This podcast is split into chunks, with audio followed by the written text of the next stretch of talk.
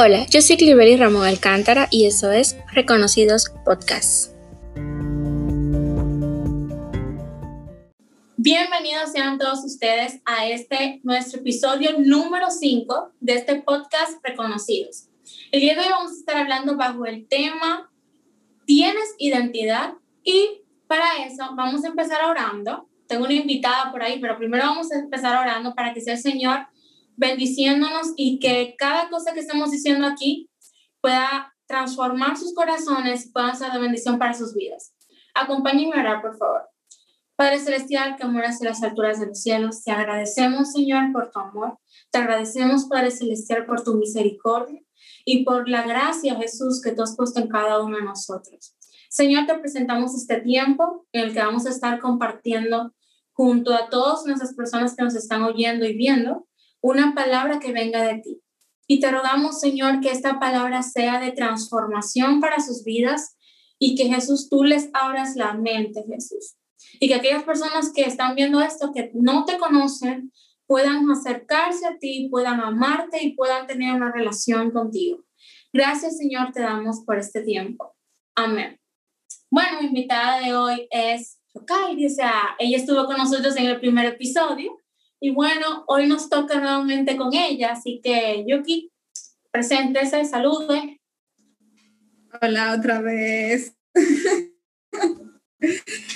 ¿Cómo están? Mi nombre es Yokairi y estuve también en el episodio número uno. Quizás estoy en, estoy en el cinco, quizás estoy en el día y así de cinco en cinco.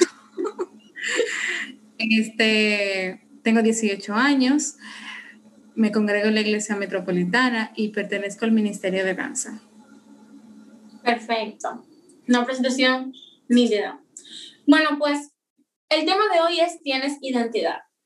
Y realmente la pregunta es porque mayormente eh, como jóvenes, como adolescentes o como niños adultos que nos estén mirando y oyendo, eh, nos, hemos hecho esta, nos hemos hecho la pregunta de quién soy nos hemos cuestionado muchísimas veces porque la gente dice una cosa a nosotros y nosotros nos empezamos a creer y en el momento empezamos a dudar de realmente quiénes somos.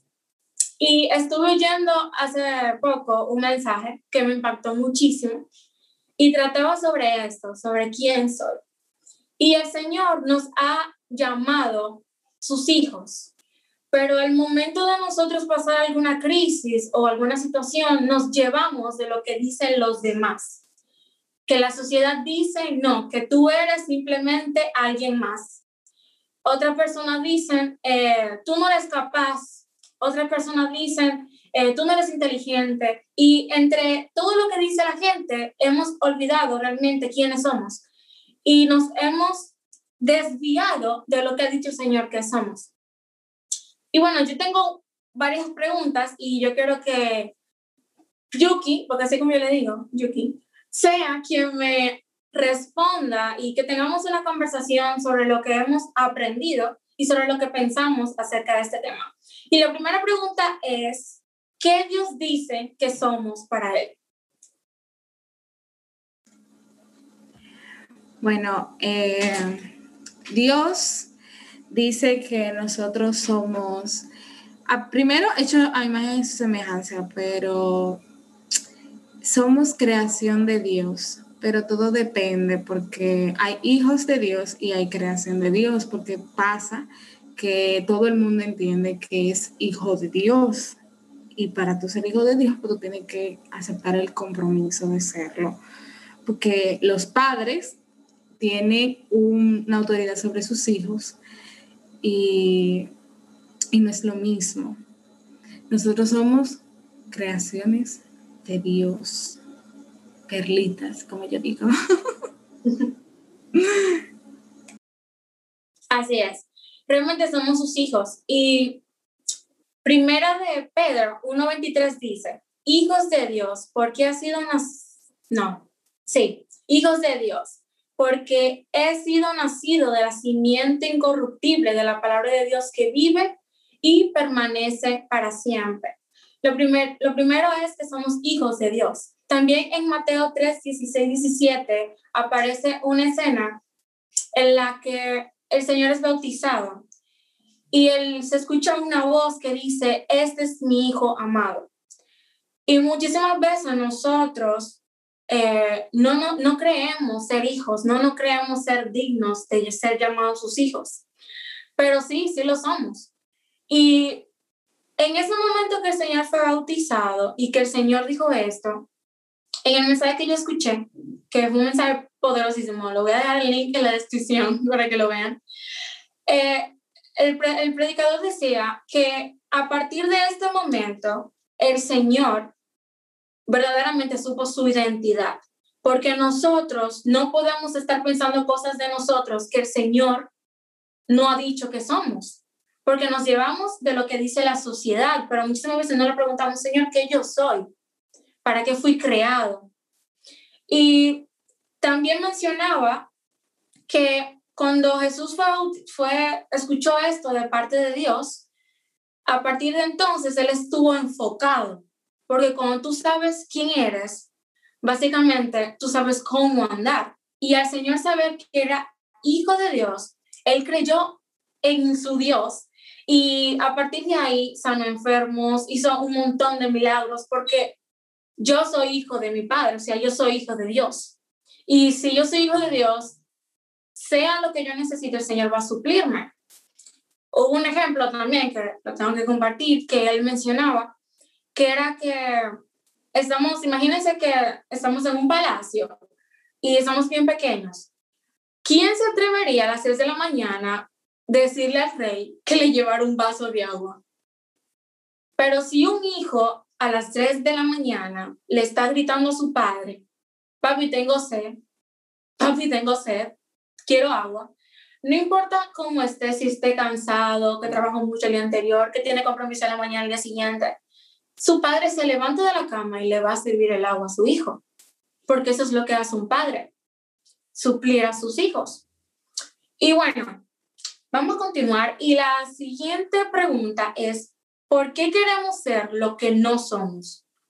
Porque es algo que realmente nosotros los jóvenes siempre intentamos copiar al otro copiar al influencer, copiar al que está, al artista, copiar a una persona que ha hecho en nosotros una influencia. ¿Pero por qué? ¿Por qué hacemos esto? ¿Qué piensas con respecto a esto, Yuki? Sí, o sea, yo entiendo que todo joven cristiano pasa por esa situación de, de duda, en el, que, en el que se pregunta como que, yo estoy obligado a estar aquí porque pasa, como que yo estoy obligado, todo el mundo está disfrutando y yo estoy aquí. Eso, eso pasa, o sea, y, y, y es muy difícil porque tú estás eh, en, como en contra de, de todo lo que te enseñaron, pero es es una situación que se da y siempre es porque vemos que todo el mundo muestra una vida feliz, que todo el mundo muestra una vida completa, disfrutando de la vida. Y, y todo el mundo vive sus angustias, pero nadie va a mostrar esa parte.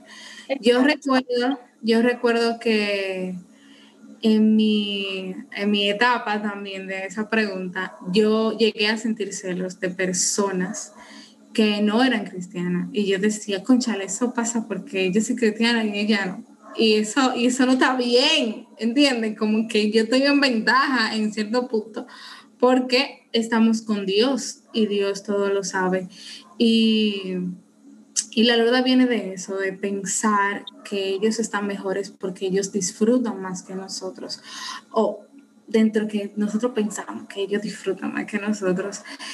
Y, y es, hay que aprender a amar lo que uno hace y a no dejarse envolver, porque siempre como que nos dejamos envolver por las por la juntiña y por ver al otro, ¿entiendes? La mayoría de cosas que la gente hace son sumamente despiadadas y, y, como, como sin razón, o sea, la gente hace las cosas como porque sí, a hacerla porque sí, y porque, y porque me da placer y porque ya, ¿entiendes? Entonces en Dios hay un porqué siempre, siempre hay, hay un motivo de las cosas, siempre la, la, se mueven las cosas con, con leyes. Dios siempre pone esta, eh, leyes y establecimientos específicos a la hora. Si tú haces eso, te va a pasar esto, te va a pasar esto, y si tú no, te pasa lo otro.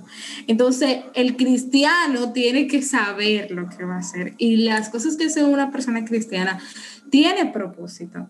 A mí personalmente fue una de las cosas que más me convencieron, porque yo decía, las cosas que yo hago, yo no las hago porque sí. O sea, la cosa que yo estoy aquí y yo estoy aquí, no porque sí, yo no vivo la vida porque sí, algo va a pasar, algo Dios se va a enaltecer y también las cosas que a mí me pasan pueden ayudar a otros. ¿Y qué mejor beneficio que eso? Al ser humano le gusta sea sentir que cumple a otra persona que ayudó a alguien más y, y eso es muy importante. Ah, pero en ese caso, en cuando pasa ese tipo de situaciones que pasan, y más si tú creciste dentro del Evangelio, que pasa la mayoría de veces, eh, este, lo que yo hice fue quedarme tranquila. Yo como que estaba tranquila porque yo decía, yo, yo, o sea, he vivido toda mi vida aquí y he estado con Dios y como yo iba a dejar a Dios así tan fácil. No sé, para mí era muy importante, era como, como una decisión tan desgarradora de irte por ahí y, y ya, y olvidarte de, de, todo, de todo lo que Dios ha hecho en tu vida. Y en ese tiempo uno lo que tiene que quedarse tranquilo y orar y recordarse, decirle a alma mía, como decía David, acuérdate de Dios acordarse de Dios, de hablarse a su alma y decirle que se acuerde de lo que Dios ha hecho, porque Dios ha hecho muchas cosas en la vida de nosotros, que es muy importante. Y, nada. Perfecto. Sí, yo también tuve esa etapa en el que miraba lo que, lo que posteaban mis compañeros en el Instagram, en el Facebook, los estados del WhatsApp. Uno siempre mira como que están felices, un coro, ¿no? Que estamos aquí y uno siempre lo ve como que, que nunca le hace falta nada, siempre tienen, siempre, siempre están de viaje, siempre, o sea, siempre tienen. Aunque miren lo que me compraron, cosas así. Y, y lo dejan salir de todo, para todos lados, y Dios mío. Exactamente. Entonces, eh, uno siempre como que comparaba mi vida con la vida de esta persona. Y llegué a un punto de hasta imaginarme viviendo en la casa de fulana, como de cambiando papeles. Una película que uno mira siempre, cambio de papel, así. Y fue algo que realmente en el momento te entristece bastante, porque es como que tú no te conformas con lo que el Señor te ha dado. Y el Señor te hizo su hija. ¿Qué más tú necesitas que eso? Porque un hijo lo tiene todo de parte de su padre. O sea, si tú necesitas, por ejemplo, en ese entonces mi compañero viajaba mucho y yo decía, yo, yo ni siquiera pasaporte tenía. y uno se comparaba. Entonces, Dios es mi padre. Y si Él quiere que yo tenga eso, Él me lo va a dar.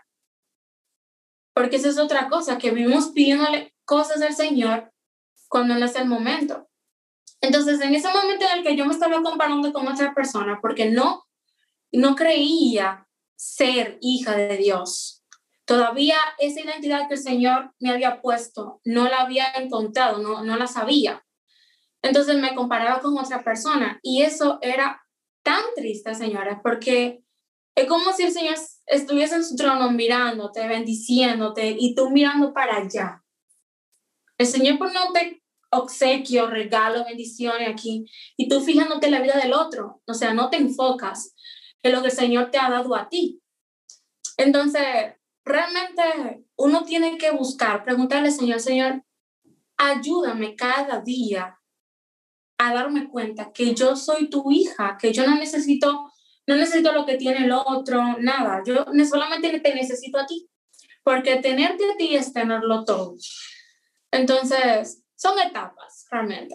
Pero si tú estás pasando por una etapa parecida, lo que yo te diría era, es, perdón, es que busques a Dios, que le preguntes al Padre, Padre, háblame, dime quién soy, o sea, ayúdame a encontrar mi propósito. Y realmente el único que sabe verdaderamente quiénes somos es Dios.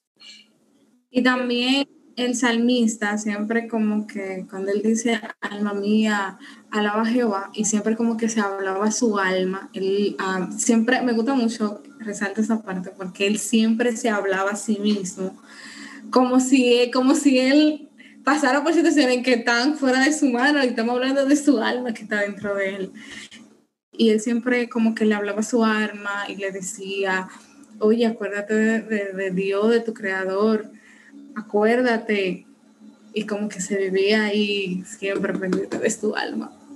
Y eso, eso es muy importante, eso es sumamente importante porque nos olvidamos de las cosas que Dios hace por nosotros. Así es. Y Deuteronomio 14.2 dice, Dios lo hizo a usted para que fuera su hijo y como buen padre puso en usted lo mejor. Por eso lo ve de una forma única y, y especial. O sea, uno en esta etapa donde uno se está preguntando quién soy, donde uno ve cambios, donde está empezando a pasar cosas que cuando pequeño no veíamos y no entendíamos, ahora estamos entendiendo y como que chocando con la realidad. Y queremos ser como los demás, pero el Señor nos hizo únicos a cada uno. Y el mundo no sería bonito, no sería divertido si todos fuéramos iguales. O sea, si uno saliera a la calle, prácticamente uno se viera a sí mismo para allá, para allá, por todos lados. O sea, no sería divertido. Y el Señor a cada uno nos hizo diferentes, a cada uno nos dio talentos diferentes, a cada uno el Señor nos usa de maneras diferentes. Y eso es algo que debemos de valorar, algo que debemos agradecer, porque realmente es algo hermoso que el Señor haya tomado su tiempo para crearte a ti, para crearme a mí, y que aún el Señor hace tantas cosas por nosotros, nos estemos como que comparando con otros, enfocando en otras cosas. Yo pienso que eso es muy sabio y que realmente para nosotros saber realmente valorar las cosas, debemos acercarnos al Señor. Cada día buscar al Señor. Yo quise, ¿quieres agregar algo ahí?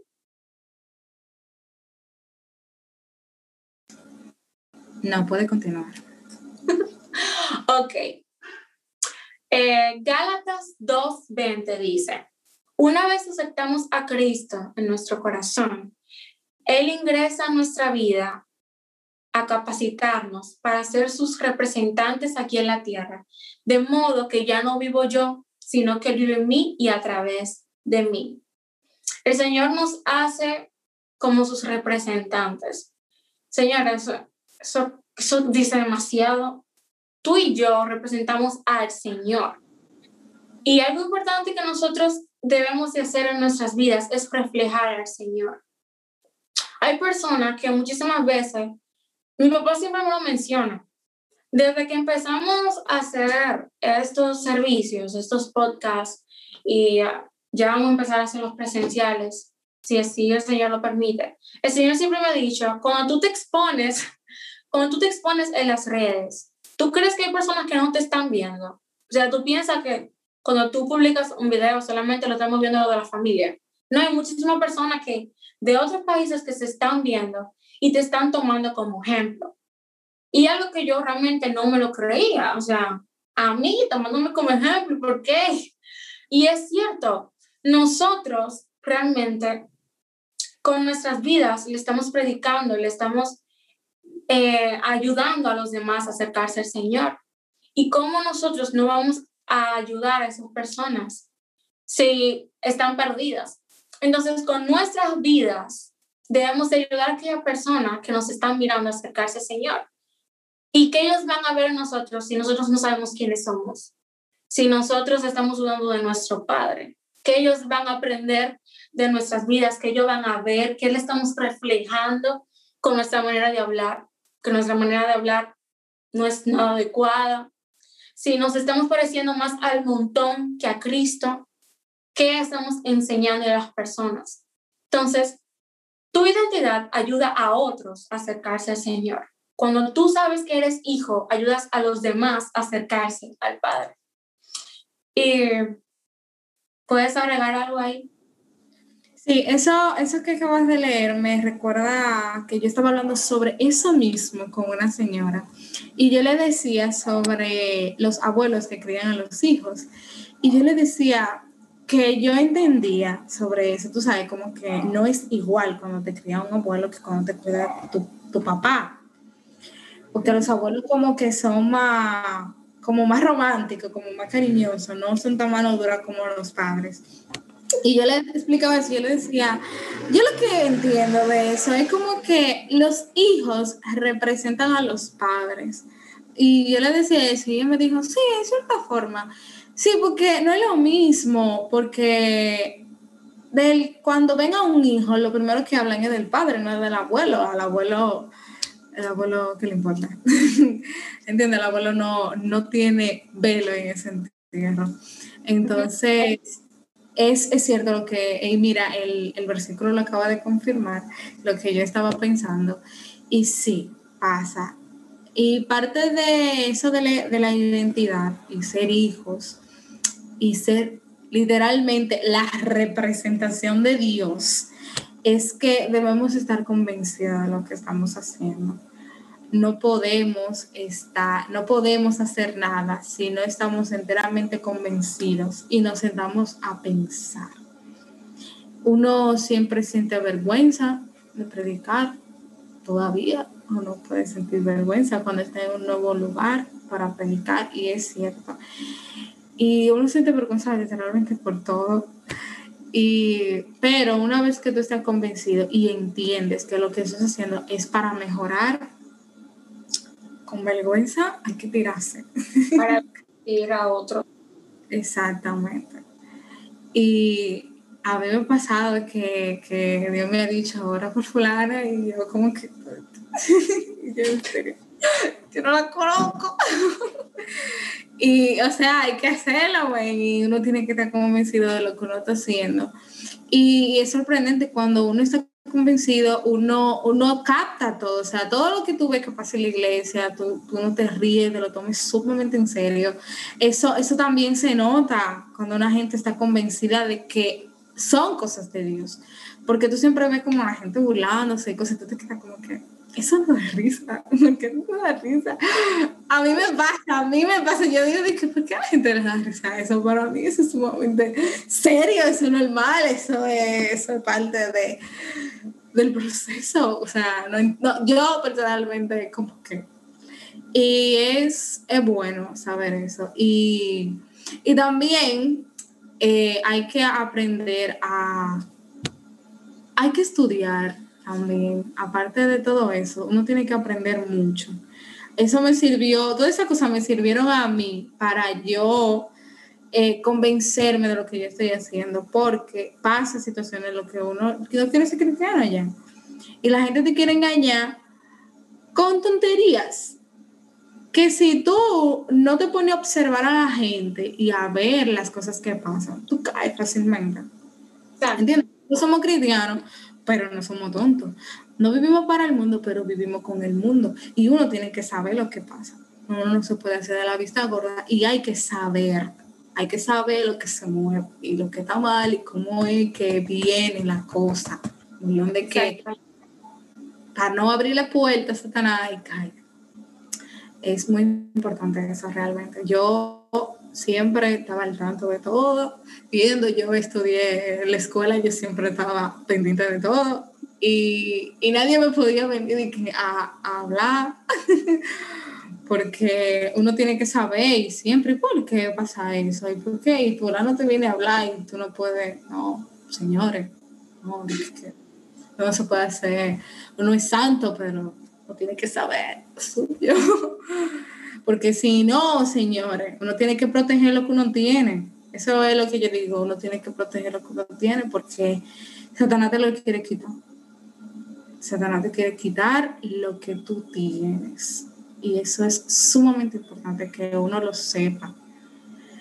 Porque por, algo pasamos por la situación que pasamos y por esa parte en la que no sabemos qué somos, cuando Dios está re que te cansado de destino, que somos hijos de Él y tenemos un propósito, o sea, ¿por qué tanto, no es casualidad.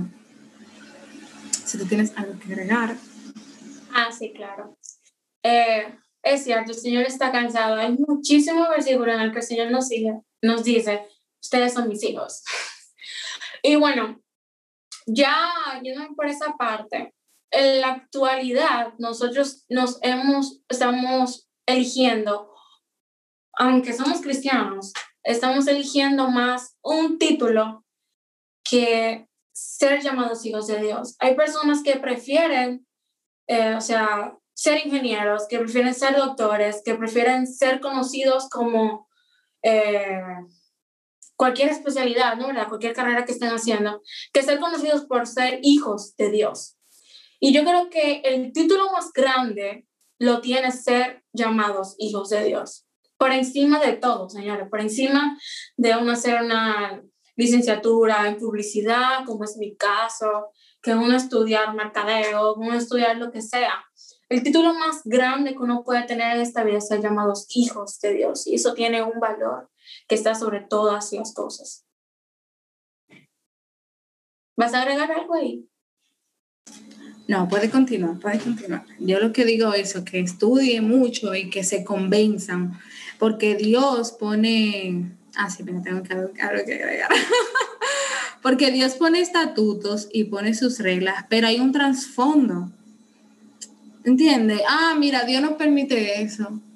¿Por qué Dios no permite eso? Algo pasaba y que Dios puso lo que hizo, ¿entiendes?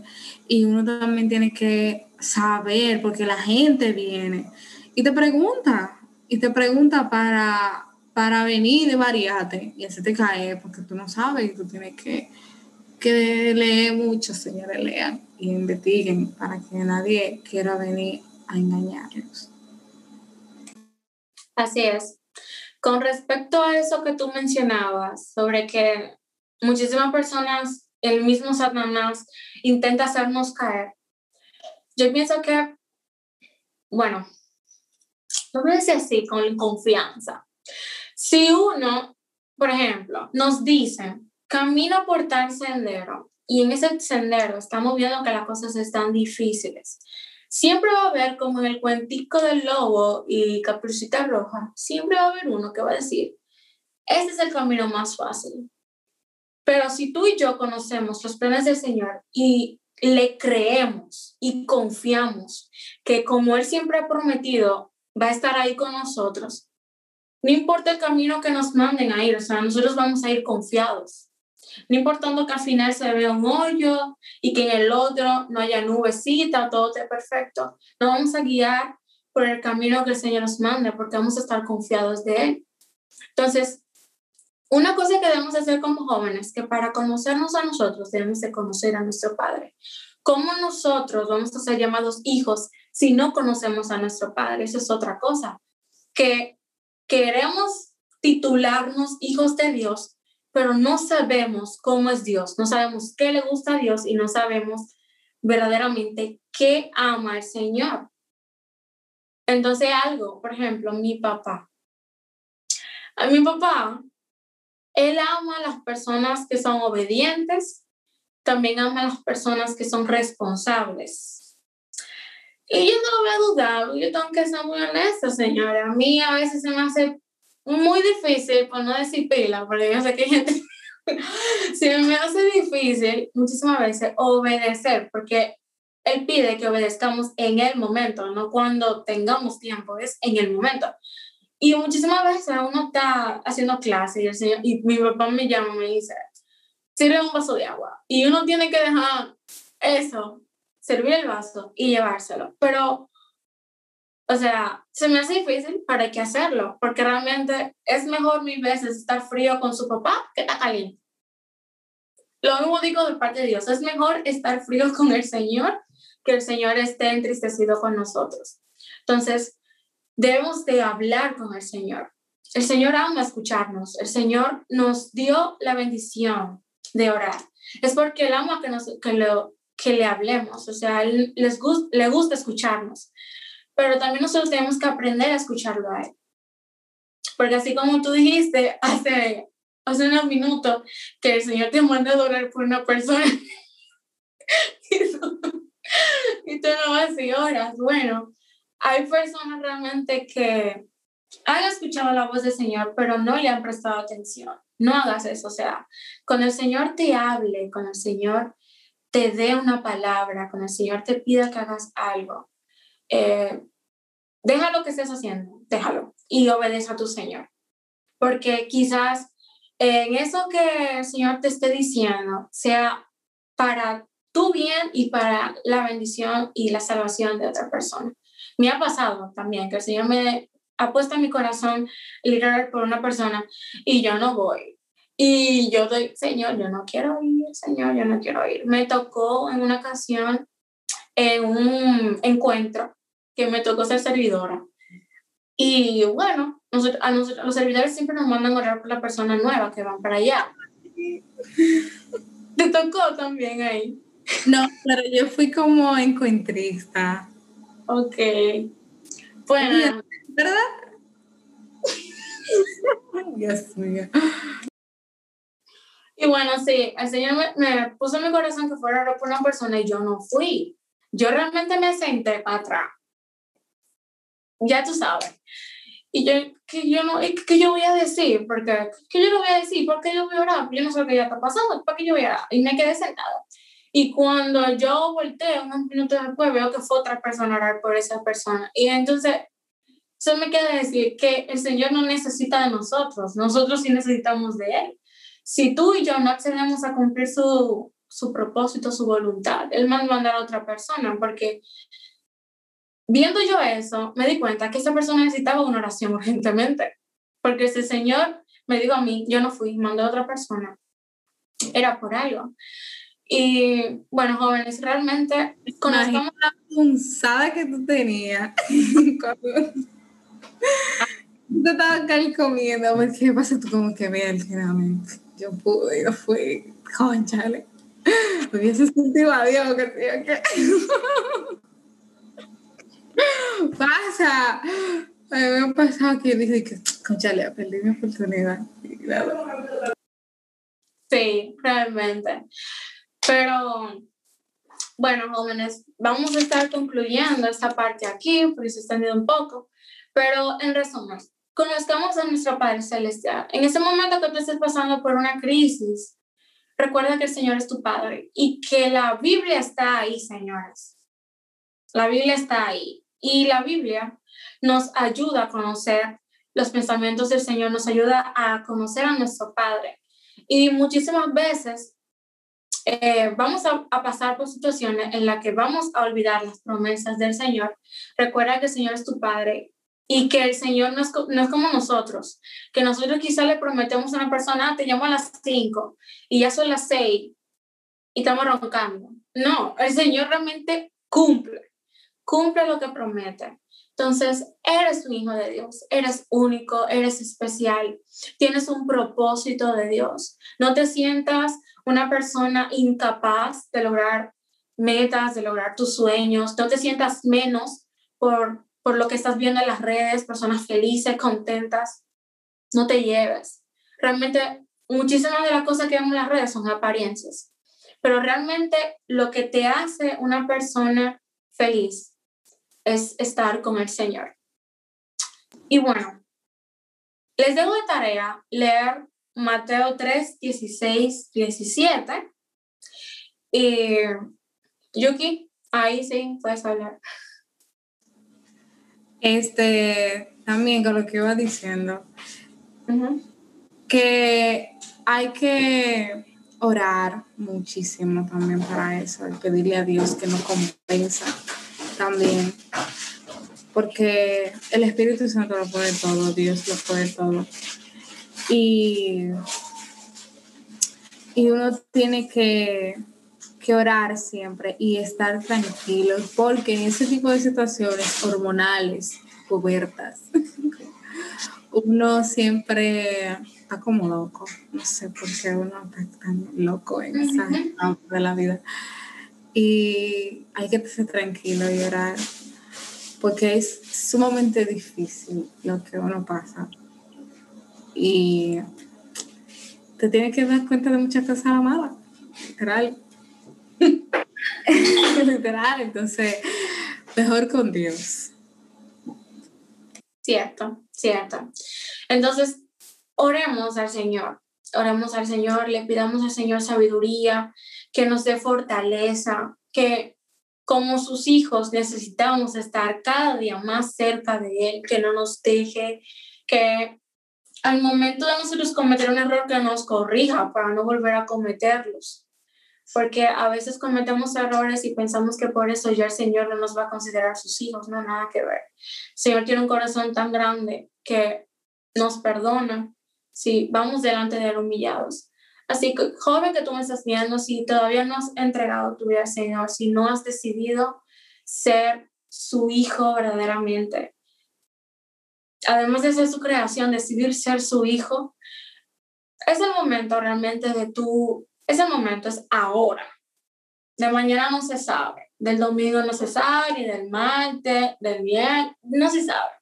Es de ahora, ahora es lo seguro. Y si tú estás viendo esto y sientes en tu corazón acercarte al Señor, en la descripción están los números de teléfono para que estemos orando por ti y nuestras redes sociales también para que nos escribes.